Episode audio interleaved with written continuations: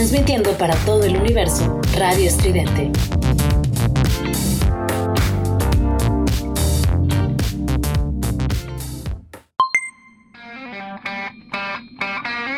Esto es Giant Metal Robot Tour con Juliet Vampiro y Eric Contreras Ayala.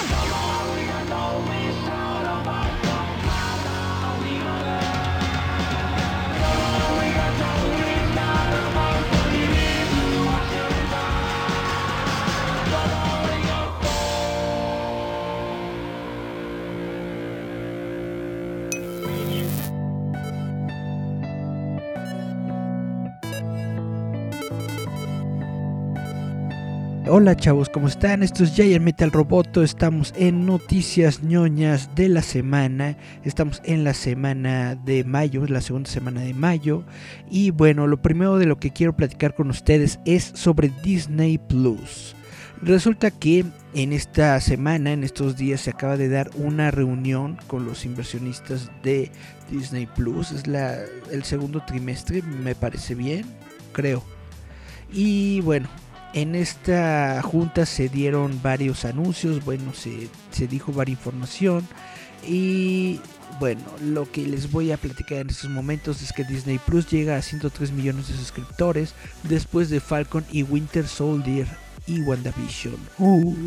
Disney agregó solo unos pocos millones más de suscriptores a Disney Plus en los últimos meses, totalizando poquito más de 103 millones que los ejecutivos probablemente tendrán que abordar en la llamada de ganancias de la compañía más tarde. A medida que la gente de los Estados Unidos comienza a aventurarse nuevamente, es probable que surjan preguntas sobre lo que sigue para Disney en la llamada.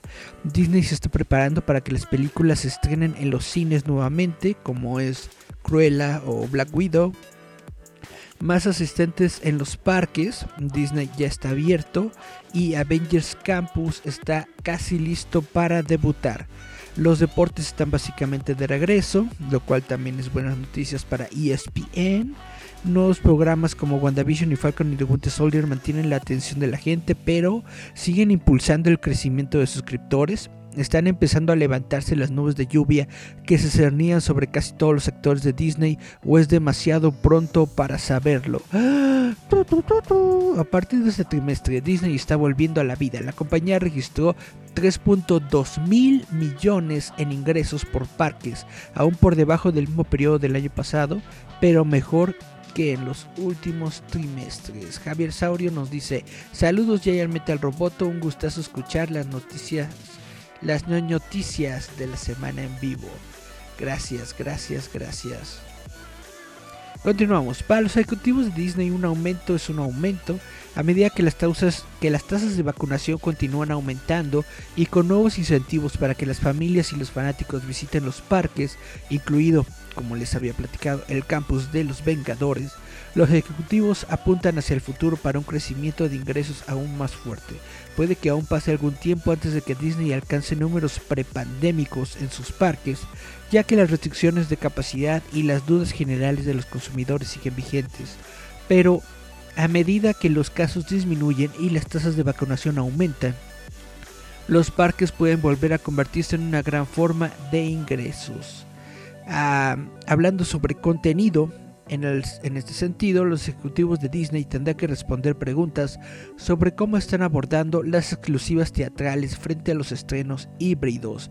Justo antes de las ganancias de hoy, Dwayne Johnson confirmó, Dwayne La Roca Johnson, confirmó que Jungle Cruise, que es la nueva película basada en una atracción justamente de los parques de Disney, eh, Disney Cruise, perdón, Jungle Cruise llegará a los cines y a Disney Plus como un título de Premier Access, lo que significa que les costará a los suscriptores 30 dolarucos adicionales el mismo día.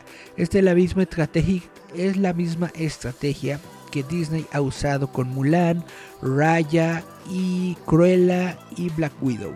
Anteriormente el director ejecutivo Rob Chapek se refirió a la decisión de lanzar algunas películas a través de un modelo de distribución híbrido como dependiente de cuál es nuestra lista de títulos y si pensamos que necesitamos poner algo en el servicio para estos invitados en particular o si es algo que podríamos usar como otro punto de datos en nuestra exploración de la Premier Access. Chun chun chun. Ok.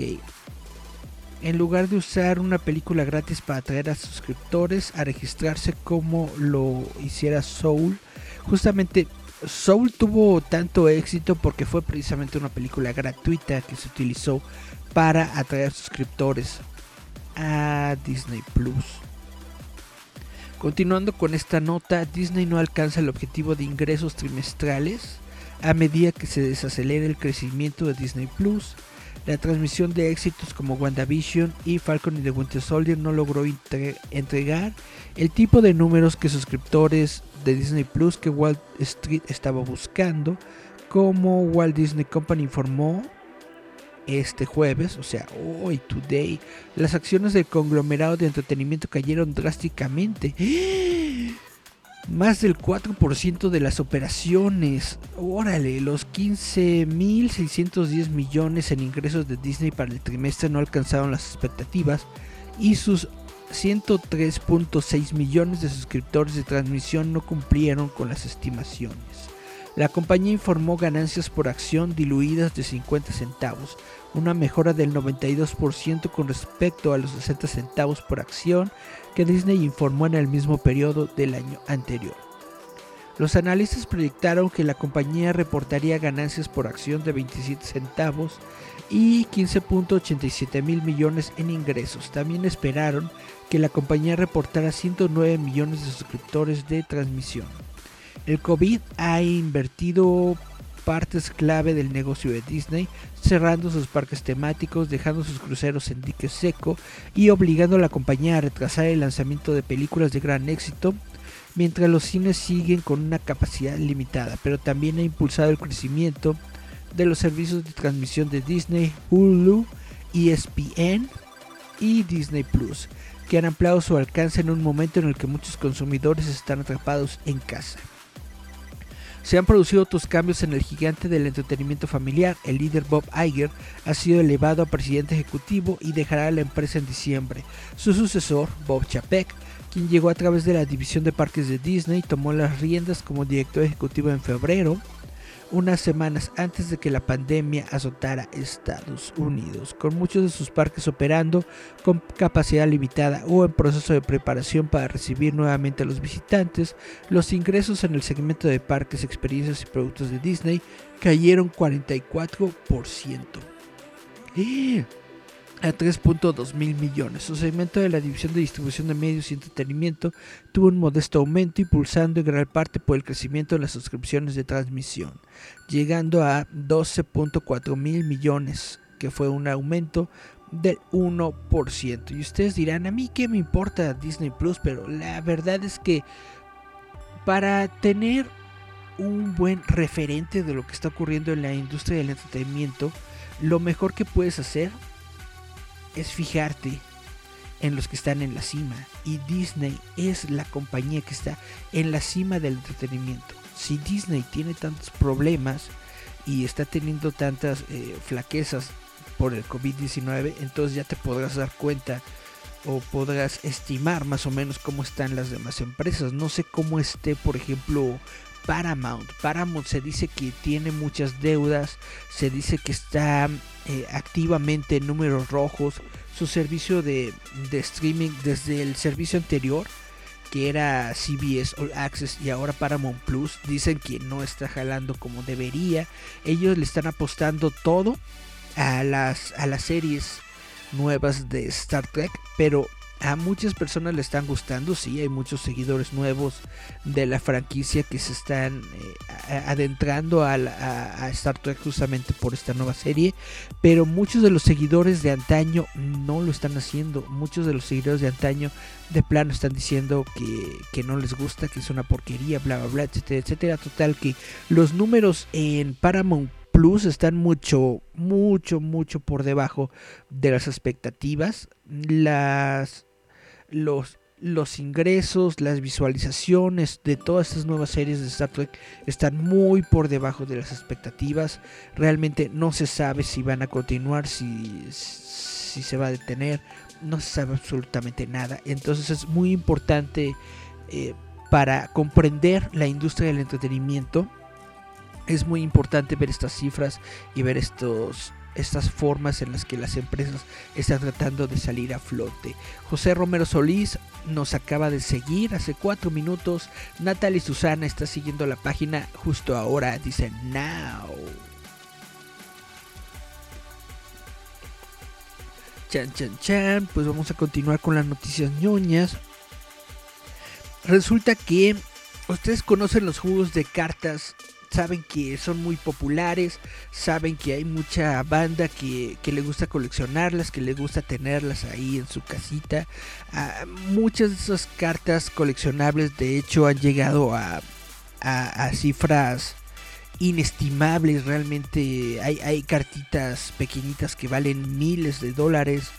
Y, y, bueno, justamente la nota que les traigo es que Walmart y Target en los Estados Unidos han suspendido las ventas de tarjetas de Pokémon por razones de seguridad.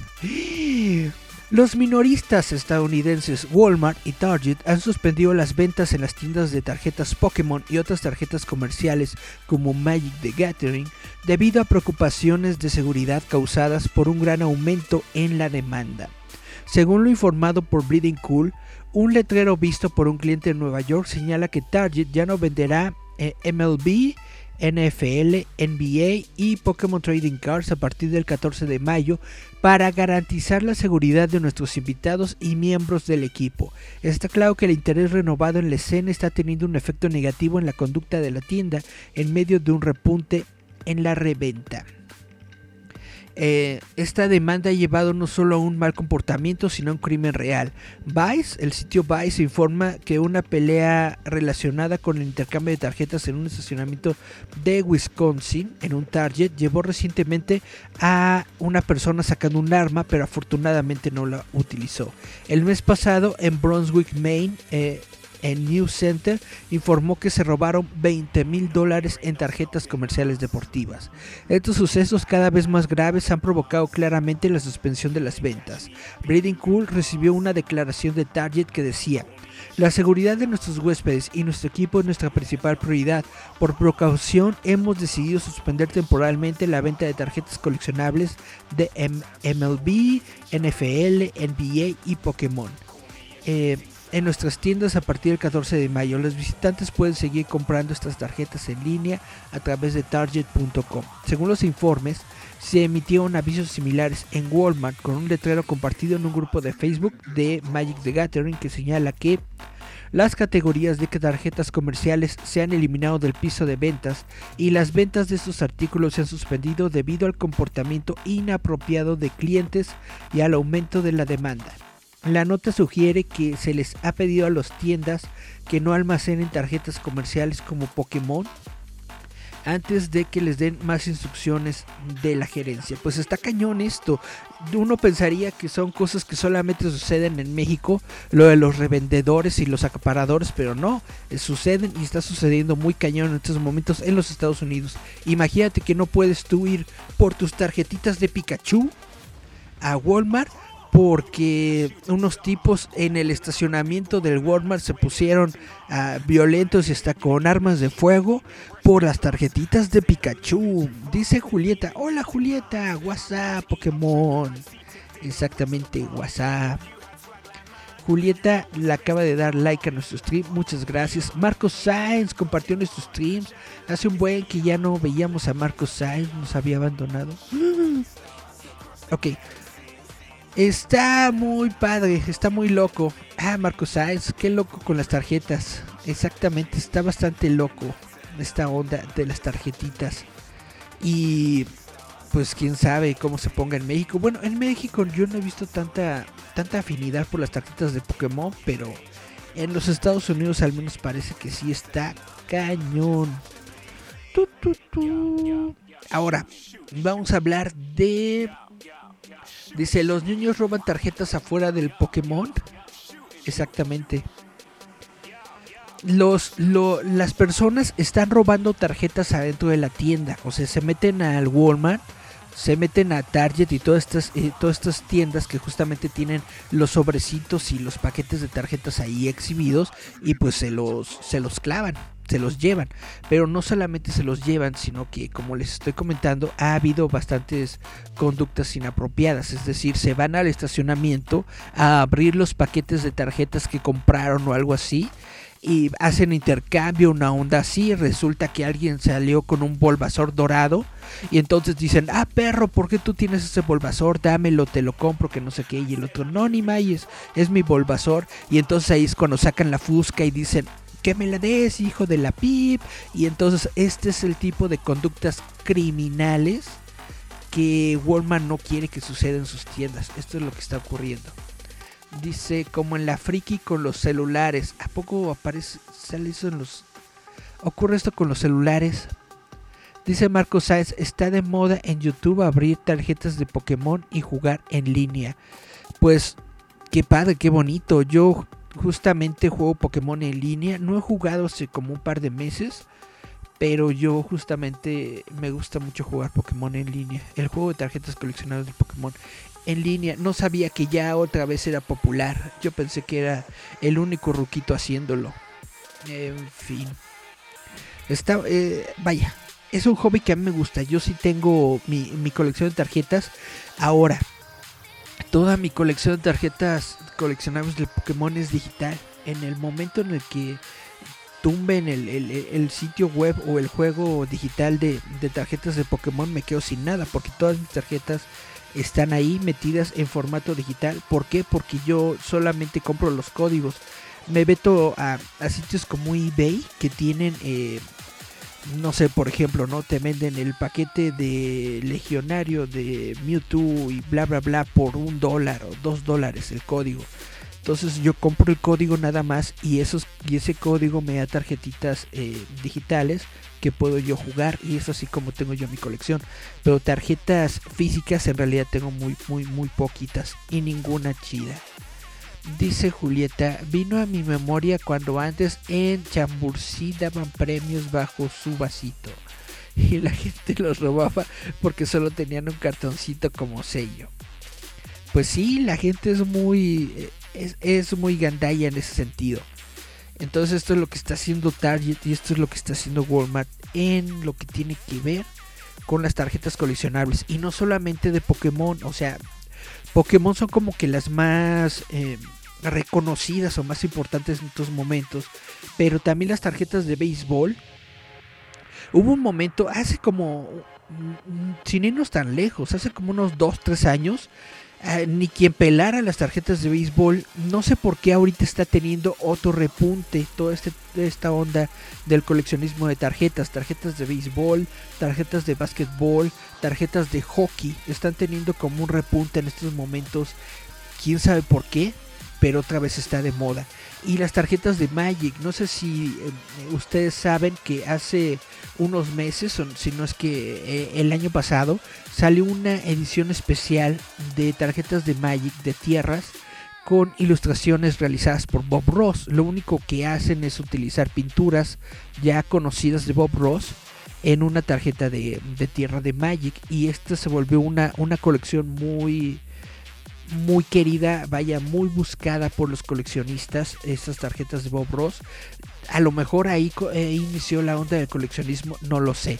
También otra cuestión que pudo haber iniciado este coleccionismo o esta nueva era de, de fanatismo por las tarjetas coleccionables es lo que ocurrió con, con, con, McDonald's, de que McDonald's sacó por el 25 aniversario de Pokémon una edición limitada de tarjetas en la cajita feliz y justamente como les había ya platicado en este programa, lo que ocurrió es que la gente eh, acaparaba, se iba a, los, a los McDonald's, ni siquiera compraban la, la mugrosa cajita feliz, compraban directamente las cajas de tarjetas a, a las personas que estaban ahí. ¿No? Al, al, chavito morrito que está en la caja le dicen, oye, te doy 100 dólares, dame una caja, dame una caja completa de tarjetas de Pokémon. Y ahí va el morrito, ¿no? A, a, venderlas, pues porque es una lana para él, ¿no? Y las tarjetas, pues, se tienen que acabar, son, son, son un promocional gratuito. Entonces, no sé si esto es lo que dio pie a que se diera toda esta onda de, de, de, de nuevo auge al coleccionismo o no, pero eso es lo que yo supongo. Dice Marcos Sainz, creo que es por la pandemia que las tarjetas estén de moda de nuevo. Sí, sí, sí, sí, pues tienes toda la razón. Puede ser que justamente como la gente está encerrada en sus casas, pues lo único que tienen son juegos de juegos de mesa, ¿no? Y eh, a lo mejor los juegos de cartas justamente se están poniendo de moda porque es lo que tiene la gente pues para entretenerse en estos momentos. Tienes toda la razón, no había pensado en la pandemia, pero tienes toda la razón. Dice Julieta, los ñoños asaltan como adictos al crack. Imagina ir por tu papel de baño y por casualidad te compras tu sobre con tarjetas eh, por el chicle y a cinco nacos asaltándote por tu tarjeta. pues suena, suena, suena gracioso, pero sí está grave el asunto. Está muy grave el asunto. Bueno. Chavitos, vamos a platicar sobre Shang-Chi y la leyenda de los 10 anillos, porque resulta que en esta junta con inversionistas de Disney se acaba de anunciar que Shang-Chi y los, la leyenda de los 10 anillos se estrenará exclusivamente en cines durante 45 días. Esto es una señal de que regresa la confianza en los cines, dice Disney. Shang-Chi y la leyenda de los 10 anillos estarán disponibles exclusivamente en los cines durante 45 días, según anunció Disney durante la llamada de ganancias del día de hoy. Esto significa que no obtendrá el mismo lanzamiento simultáneo de otras películas como Black Widow o Cruella. En cambio, Shang-Chi hará las cosas a la antigua, primero con un estreno teatral. Disney lo calificó como una señal de que regresa la confianza en asistir a las salas de cine, que han sido duramente afectadas por la pandemia de COVID-19 desde el año 2020. Disney y otros distribuidores han reportado han respondido a la pandemia lanzando muchas de sus películas como Luca de Pixar exclusivamente en plataformas como Disney Plus. Shang-Chi y la leyenda de los 10 anillos está programada para su lanzamiento el 3 de septiembre. Entonces, mm, la verdad no sé, debe haber un motivo detrás de todo esto. Disney no hace simplemente así las cosas porque sí. Eh, probablemente quieren buscar una mejor recaudación de taquilla. Quieren ver si esta película de Shang-Chi puede provocar una recaudación de taquilla mayor de las recaudaciones que ha tenido, por ejemplo, la película de, Godzilla contra, Kong, que es la que ahorita está reinando las taquillas. Saben ustedes que el segundo lugar de taquilla mundial es el tren Mugen de. de ¿cómo se llaman estos? Dragon Slayer, Demon Slayer. Es el segundo lugar de taquilla. Tan buena película es y tanta gente quiere verla que se ha convertido en el segundo lugar de taquilla mundial esta, esta película. El primer lugar ahorita lo tiene eh, de, de, todo el año 2021, lo tiene Godzilla contra Kong. Entonces quieren ver si Sanchi y los 10 anillos pueden robarle este trono a Godzilla, pueden quedarse con un poco más de billete de lo que podrían ellos generar solamente con una con un estreno en digital. Hay que ver cómo le va con esta con esta apuesta que están realizando estos morros. Dice Julieta, yo lo hice con los juguetes de Hello Kitty. Iba a McDonald's a comprar solo el juguetín. Te los vendían solo si habías comprado un Mac Trio. Ya con un ticket me llevé la colección. Exactamente. Eso es mucha de las vaya, muchas, muchas personas que quieren coleccionar los juguetitos, eso es lo que hacen. Yo también en algún momento compré los, los muñequitos de, la colección de, Cartoon Network que tenía Blue y, estos muñequitos, las chicas superpoderosas, bla, bla, bla. Así te los daban. Solamente comprando un Mactrío, exactamente como dice Julieta. Dice Marcos Sáez, no será por el veto en China. Igual y tiene que ver con China forzosamente. China es un mercado muy importante. Entonces, si no pueden obtener eh, dinerito de China, pues a lo mejor lo hacen de esta forma para sacarle lo que, lo que puedan sacarle. Dice Julieta, qué triste pensar que a la antigua es ir al cine. Muchos ya extrañan ir al cine, yo extraño los nachos con queso. Para cómo va la pandemia que ha disminuido bastante a como íbamos, yo supongo que volverán los estrenos a los cines pues tienen que volver en algún momento. Desafortunadamente esto es lo que mucha gente está buscando y es como mucha gente está pues ya es como, como muchos viven su, cine, su fin de semana, su, su ocio justamente con una sala de cine. Entonces lo están buscando muchas personas. Eh, Jan Michi Luna nos dio follow, muchas gracias. Jan Michi Luna. Y ahora vamos a hablar de Friends. Resulta que la reunión de Friends anuncia fecha máxima de estreno en HBO y además de una tonelada de estrellas invitadas. HBO anunció que Friends, la reunión, se estrenará en su servicio el 27 de mayo, el mismo día que la serie completa estará disponible para su transmisión. Todas las estrellas originales están listas para regresar, incluidos Jennifer Aniston, Courtney Cox, Lisa Kudrow, Matthew Black, Matthew Perry y David Schwimmer. Además, la, reunión de Friends ha atraído a una tonelada de invitados como BTS, Lady Gaga, David Beckham, Justin Bieber, James Corden, uh, Cindy Crawford, órale, Cara de Levine, Elliot Gould, Kit Harrington, Lady Hankin, Mindy Kaling, Thomas Lennon, ¿quién será ese? Christina Pickles, Tom Selleck, ah, Tom Selleck, él estuvo eh, en varios episodios de la serie, de hecho, James Michael Tyler, Maggie, Wheeler, Reese Witherspoon y Malala. Yousafzai. Malala. Todas las estrenas originales de Friends actuarán como productores ejecutivos y la reunión será dirigida por el productor Ben Winston. La serie completa estará disponible, ah, estaba disponible anteriormente en Netflix, donde según los informes fue el segundo programa más popular del servicio, pero a partir de mayo Friends estará únicamente disponible en HBO Max. Dice Julieta, muchos ni, habrán, ni habían nacido cuando Friends empezó. Pues sí, ya, ya tiene un buen. No es de los años 90, 90, 91, 92. Por ahí.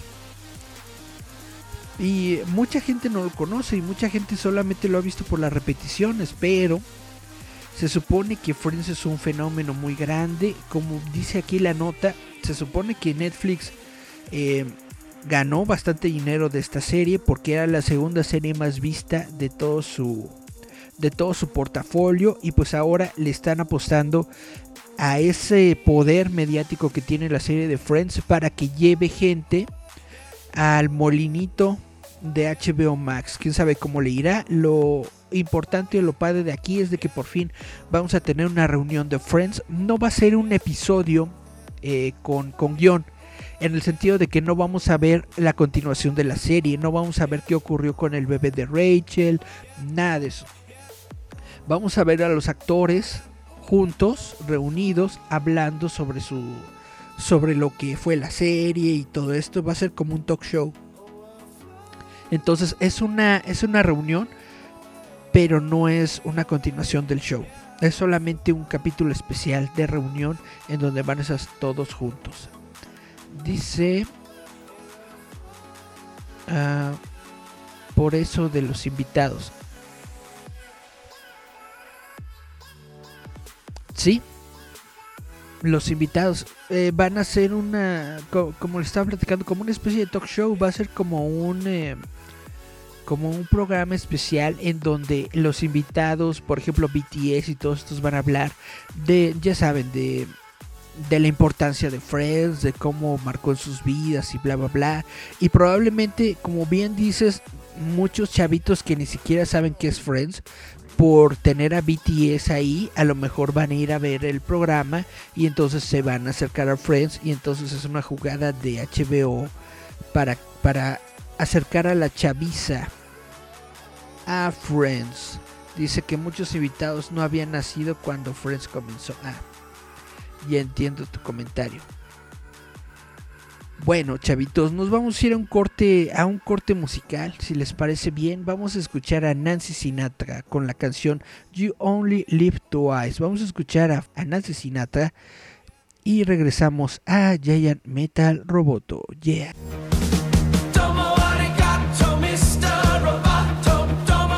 Esto es Giant Metal Roboto.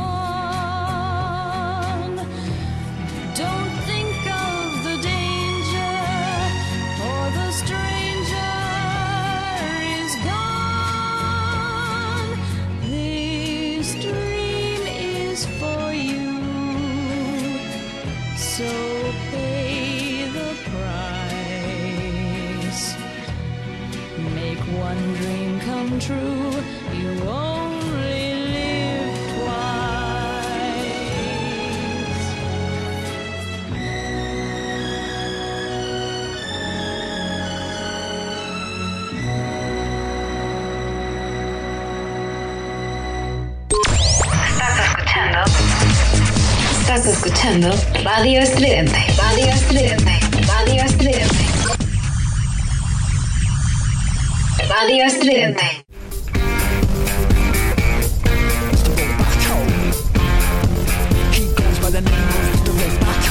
Encuentra la nueva revista digital de Roboto MX a través de Google Play.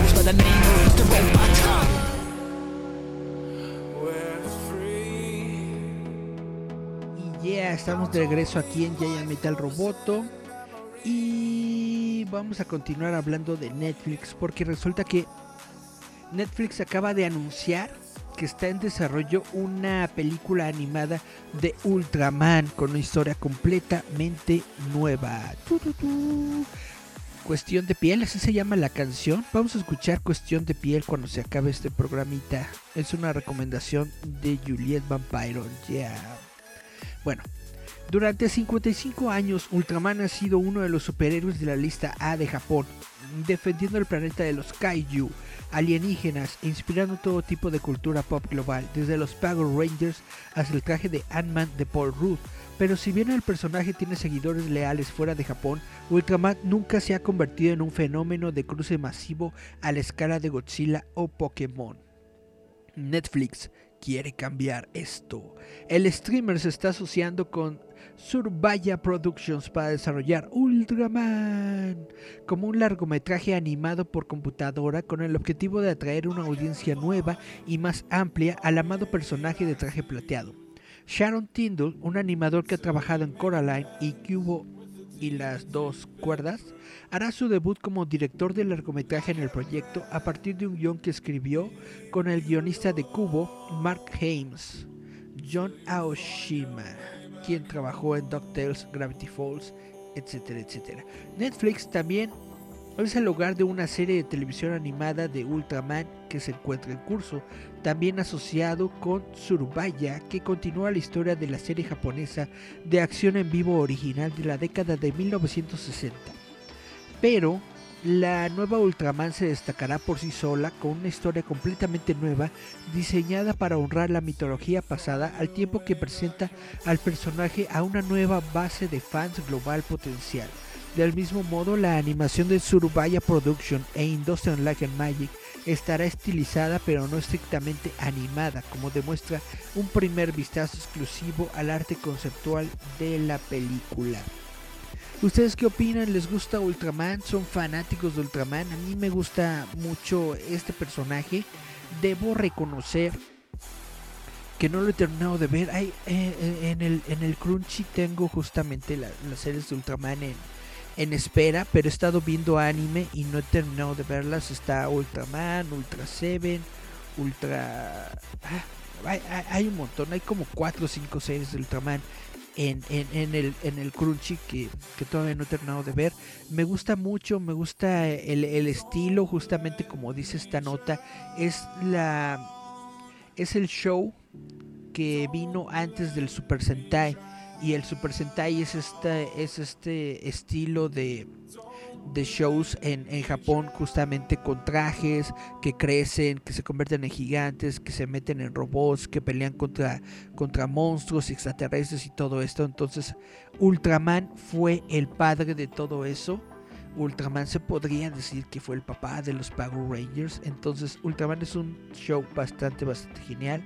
Es una franquicia bastante chida. Espero que esta película le haga mucho bien. Dice, ¿cómo dice se llama? Sentai, este tipo de héroe que pelea con monstruos.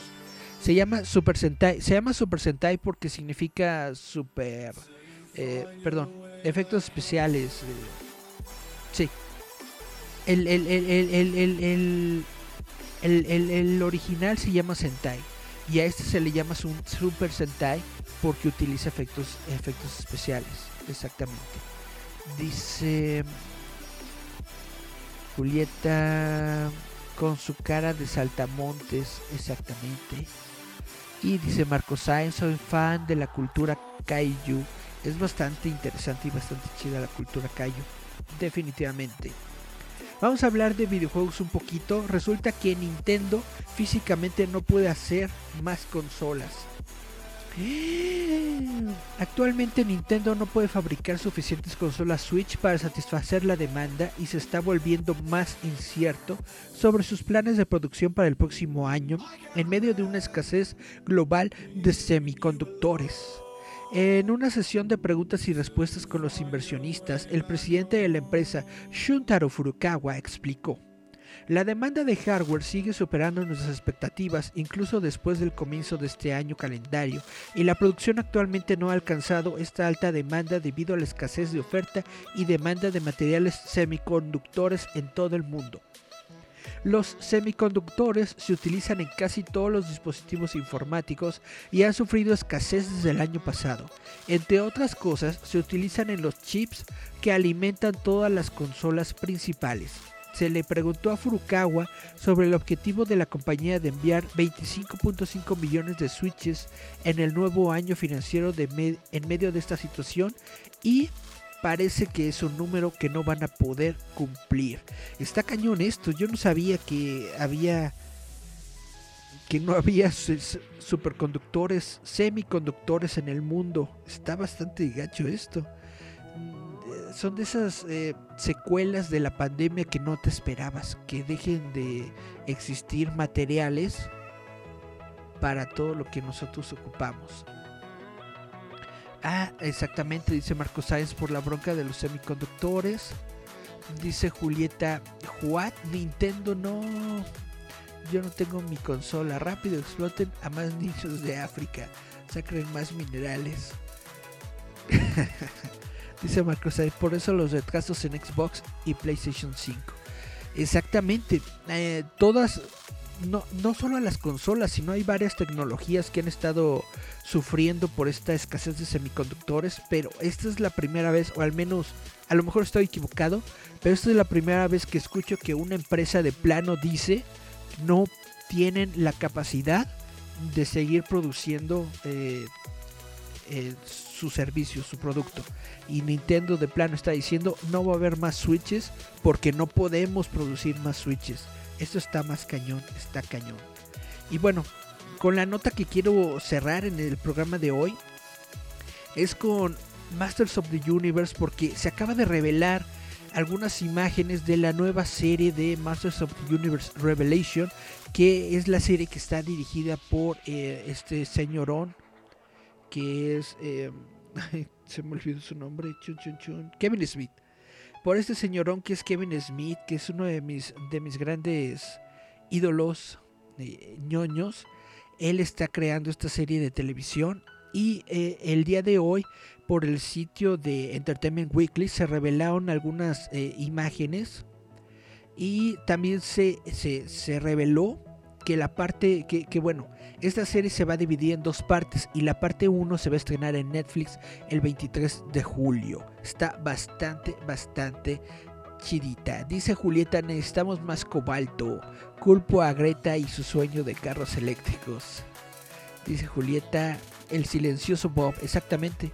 Eh, Kevin Smith es el silencioso Bob. Bueno, después de que She-Ra y la princesa del poder de Netflix terminaran sus cinco temporadas, el príncipe Adam y el mundo de Eternia vuelven con toda su fuerza al centro de atención con una película de acción en vivo planificada, además de un He-Man animado por computadora y el programa Masters of the Universe dirigido a niños. Pero de lo que estamos hablando es de Masters of the Universe Revelation, una serie animada separada de la mente de Kevin Smith, que está diseñada para los fanáticos de los dibujos animados de los años 80. Es decir, esta es una continuación de las historias que vimos en los años 80. El primer vistazo exclusivo de EW a Revelation trae de vuelta al príncipe Adam He-Man, ahora con la voz de Chris Wood de Supergirl y a la pandilla con un nuevo diseño de Powerhouse Animation, que son los creadores de, de, la serie Castlevania, y una historia actualizada que se desarrolla directamente después de los eventos de la pieza original de nuestra infancia. La serie original de He-Man y los amos del universo. Dice que andan todos molestos por el diseño de personajes. A mí te, debo confesar que a, a mí sí me gustó. Dice, onta la sensualidad de las morras. Leo por el outfit. Bueno. Eh, ah, leo por acullá. Pues mira, a mí sí me gustó. Las imágenes las subimos en nuestra página de Facebook. Ahí en facebook.com diagonal roboto mx. Ahí pueden ver todas las eh, imágenes que se tienen hasta el momento de Entertainment Weekly. Ya las subimos. A mí me gustó el diseño de personajes porque sí es evocativo del, diseño original de, de, de, la, serie de los 80s. Y, y, yo no le veo tanta bronca. Eh, estaba viendo, por ejemplo, en mi muro, eh, unas personas se estaban quejando del diseño de Tila. Y, realmente no le veo el problema. Yo lo veo, al menos yo, en mi particular punto de vista, yo veo el traje igualito al traje que tenía en los 80s, que es como un trajecito de baño blanco. O, o como llamarlo, creo que se llama leotardo, ¿no? Es como un leotardo blanco con toques dorados, ¿no? Con una coronita dorada y algo aquí en las boobies y unas botas. Y eso es todo. Y según yo, se ve exactamente igual el traje que, que como se veía en los 80s. También la Evelyn la, la veo. La Evelyn la veo hasta un poco más estilizada. Porque ella sí, está, sí mostraba como que más, más eh, piel en la serie de los 80s. Y ahora la veo más tapadita. Porque en lugar de, de tener solamente como un top. Eh, ya tiene un traje completo. Ya tiene igual también un este. como, un bodysuit de, de, color azul, azul oscuro. Dice Marcos Saen. Yo veo el diseño muy apegado al original. Es, es lo mismo que yo digo. Yo no veo por qué la gente está teniendo broncas con estos diseños si según yo son exactamente pegados, pegados al original. Esa es, esa es la, la bronca. Pero bueno, cada quien tiene sus propias ideas y sus propios contextos Y pues de, de todo, de todo se van a quejar. La verdad es de que es imposible que no te puedas quejar de algo. Dice Kevin Smith, todo en lo que he trabajado en unos 27 años está fácilmente entre los 5 primeros de mis proyectos favoritos y más satisfactorios. Eh, Kevin Smith se considera un superfan de He-Man que nos presenta a Revelation y también es productor ejecutivo junto con Frederick Soul, eh, Adam de Mattel Television, Bonnet, Christopher Kennan y Rob David. Cuando mueran dirán, él hizo eh, la serie de Clerks, ¿recuerdas? Pero esto es lo más memorable que creo que he hecho en mi vida. Creo que si me muero van a decir, él hizo Clerks y esta caricatura. Bueno, va a estar dividida en dos partes con cinco episodios de la parte 1. La primera parte son cinco episodios. Va a salir este 23 de julio los cinco episodios completos. El programa presenta un elenco de voces de estrellas que incluye al veterano de Star Wars Mark Hamill como Skeletor. Yo creo que este casting está genial. Mark Hamill como Skeletor está precioso. Lina Headley de Game of Thrones como Evelyn. Sarah Michelle Gellar, quien es Buffy la Cazavampiros. Pues Buffy la Cazavampiros va a ser Tila. Y la estrella de Clueless, Alicia Silverstone, será la reina Marlena. El icónico actor de doblaje de Batman, Kevin Conroy. Imagínate Kevin Conroy como Merman. Imagínate la voz de Batman en Merman. Va a estar muy chida. Y la voz original de Skeletor, Alan Oppenheimer, ahora se encontrará en el papel de Moss Man. Dado que se trata de una serie secuela, el mito principal permanece intacto. El príncipe Adam, hijo de la familia gobernante del reino de Eternia, usa la espada del poder para transformarse en He-Man. Y dice, ya tengo el poder para defender su reino de las amenazas, principalmente de Skeletor y otras fuerzas. Pero por ahora, como dice Smith, los grilletes están fuera y para construir una tradición más rica y explorar diferentes aspectos de estos queridos personajes. Podemos verlos participar no solo en el choque de espadas, de espadas, sino en conversaciones mucho más profundas de lo que nos habíamos visto antes, explica. No es simplemente como si estos dos tipos, He-Man y Skeletor, hayan estado tratando de golpearse durante décadas. Tenemos la oportunidad de contar historias de abuso. Tenemos la oportunidad de contar historias de aislamiento, dolor. Usaremos estos personajes desde que han existido y la mayoría de la gente los considera juguetes o figuras de acción para contar historias increíblemente humanas ambientadas en un mundo muy inhumano. Esto es lo que dice Kevin Smith acerca de la serie. Les vuelvo a recordar 23 de julio. Eh, estamos en mayo, junio, julio, en dos mesecitos más o menos. 23 de julio vamos a poder ver la parte 1 de Masters of the Universe Revelations, que son 5 episodios. Déjenme ver los comentarios. Dice Juliet Vampire, el look, el look va a ser Skeletor. Marcos Sainz dice, "Ure- oiremos a Rubén Moya en la versión latinoamericana. Quién sabe, estaría muy genial.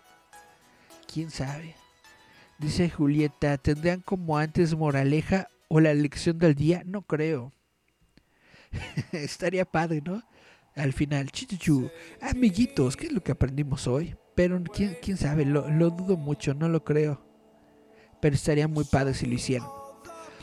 Vaya, lo importante de esto es que vamos a continuar la historia original. Los diseños de personajes a mí me gustaron. De hecho, pues en cierta medida los diseños ya los habíamos visto porque se había filtrado hace como un par de meses los juguetes. Ya habíamos visto los juguetes de esta serie de televisión y pues tienen el mismo diseño de la animación, ¿no? Ahora, esto, lo, importante de la nota del día de hoy es justamente porque ya vimos imágenes, es decir, ya pudimos ver exactamente cómo se ven los personajes dentro de la serie de televisión. Ahora solamente nos falta que, que nos saquen un tráiler. Ojalá, yo espero que en, que en los próximos días podamos ver ya un tráiler eh, bien de esta serie de televisión, que ya podamos eh, escuchar las voces y podamos ver cómo se ven los personajes animados. Ahora la cuestión del, del doblaje, pues no sé cómo esté. Eh, yo supongo que, que ustedes saben y conocen que Netflix tiene su propia casa de doblaje ellos hacen todo su, todo su doblaje ellos mismos, es decir, que todas eh, las, las producciones que tiene Netflix las doblan ellos mismos, inclusive eh, cosas que ya hayan sido dobladas antes, ellos rehacen el doblaje. ¿Con qué objetivo?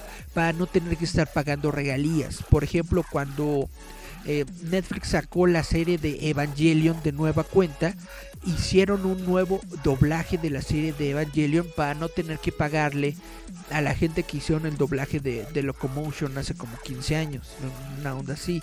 Cuando sacaron las películas de Ghibli, mucha gente se quejó porque el doblaje con el que ellos crecieron viendo estas películas es nuevo, justamente por lo mismo, para no tener que pagar las regalías de ese doblaje con el que todos con el que todos crecieron, ¿no? Entonces, como Netflix tiene su propio estudio y crea sus nuevas voces y si si no estoy equivocado, pero según yo el este estudio de, de doblaje que tiene Netflix para para Latinoamérica no son voces eh, mexicanas, sino que son este eh, sudamericanas, si no estoy equivocado. Entonces, quién sabe cómo le vaya a ir a, en el departamento de voces. Estaría muy genial que pudiéramos escuchar las voces originales. También estaría muy genial, pero eso ya es este. Ya es un sueño guajiro. Que pudiera regresar este. El, el, el, el memo con, con, su tema musical. Pero bueno, dice Julieta, dejen las redes sociales pelearse en ellas, es de enajenados. Y se va Jimán en su moto voladora. Adiós amiguitos. Estaría muy chido. Esta, eh, eh, estarían muy chidas esas cápsulas. Estarían muy chidas. Como yo el redoblaje de Disney les quedó horrendo. También, tienes toda la razón, también Disney está desarrollando nuevo redoblaje justamente para no para no tener que pagar licencia de los doblajes anteriores y también están rehaciendo doblaje para según ellos eh, pues modernizarlo porque muchos vaya nosotros sabemos no por ejemplo las películas clásicas de Blancanieves de Bambi cosas así se doblaron en, lo, en, en los años 70 en los años 80 entonces crearon nuevos doblajes para sus nuevas ediciones especiales y ahora crearon nuevos doblajes, nuevos redoblajes para las series en Disney Plus. Entonces mucha gente no le están gustando. Yo honestamente tengo que decir que, que no he escuchado los doblajes de Disney Plus. Pero eso es lo que dice la gente. Dice Marcos Sainz, los siete pecados capitales tiene doblaje mexicano. Ah, mira. Eso está muy chido, está bastante genial. Bueno, le, le vuelvo a repetir, no estoy yo completamente seguro de, de dónde sacan eh, talento eh, el, doblaje, el doblaje en Netflix. Ojalá, ojalá sea mexicano, ojalá sea talento mexicano y ojalá les salga bonito y ojalá tengan, si no las mismas voces, por lo menos unas muy parecidas en esta nueva serie de televisión de eh, Masters of the Universe Revelation, Los Amos del Universo Revelaciones. La vamos a tener el 23 de julio y yo netamente estoy muy emocionado porque es una de estas series de televisión con las que crecí yo viendo cuando era niño. Tengo, tengo todos mis juguetes, tengo mi castillo Grayskull, tengo todo, tengo a He-Man, tengo al, al Man at Arms, tengo al Skeletor, bueno, el, el huesodonte de combate, tengo un montón de, de, cosas de Masters of the Universe. Entonces realmente le tengo mucho cariño a esta franquicia. Yo soy de ese 1% al que también le gustó el remake. Cuando hicieron el remake de los 2000 también me gustó mucho esa serie de televisión. Me gustó porque era más... Era, era, era más seria, era más realista, era más bonita. Eh, en mi opinión, la historia como que iba mejor. Pero bueno, vamos a ver qué tal le va a esta serie de televisión de Kevin Smith de los amos del universo. Y como lo prometido es deuda, nos vamos, pero nos vamos con un tema de Luis Miguel que me está diciendo Julieta. Nada más, déjenme. Recuerdo cómo se llama la canción. ¿Cómo se llama la canción? Julieta, vuélveme a decir cómo se llama la canción. Varios son de estudios mexicanos. Supongo hubo excepciones, como dices en algunos casos, para redoblar. Pues sí, así la cuestión. La verdad es que soy, soy un. Soy un bobo en, en- en cuestión de doblaje. No, no, no sé nada del doblaje. No sé quién lo hace. Ni en, ni, en, ni en qué país. Solamente sé que Netflix tiene su propio. Su propio estudio de doblaje. Porque llegó en un comunicado de prensa. Que eso es lo que estaban haciendo. Con el doblaje de sus series. Y. A ver, dice Julita aquí. Pone Luismi. Cuestión de piel. Es la que quieres, ¿verdad? Cuestión de piel de Luis Miguel. Perfecto. Ya la encontré. Ah, no, dice que suave. Bueno, vamos a irnos pues de Jayan Metal Roboto y para toda la gente bonita que nos está escuchando a través de www.radioestridente.com vamos a irnos con dos canciones de Luis Miguel. Vamos a escuchar Cuestión de piel y Suave. Les recuerdo que todos los domingos a las 7 de la noche pueden ver la serie de Luis Miguel a través de Netflix. Netflix está en todo en estos momentos. Y Cintia Nayeli Mendoza le dio follow a nuestra página. Muchas gracias, Cintia Nayeli Mendoza. Bueno, nos vamos, nos vamos, chavitos. Muchas, muchas gracias a todos por haber estado aquí en nuestro programa del día de hoy de Giant Metal Roboto. Nos escuchamos, vemos la próxima semana. Estás escuchando Radio. Radio Estridente.